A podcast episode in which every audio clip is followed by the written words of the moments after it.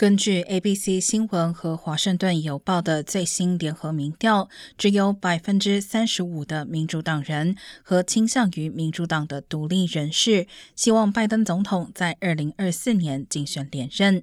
而高达百分之五十六的人希望民主党选择其他的总统候选人。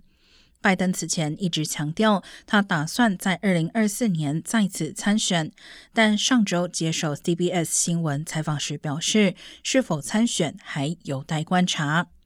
不过，越来越多的美国人认为拜登在白宫取得了巨大成就，支持率上升至百分之四十，比去年秋天的同一民调提高了五个百分点。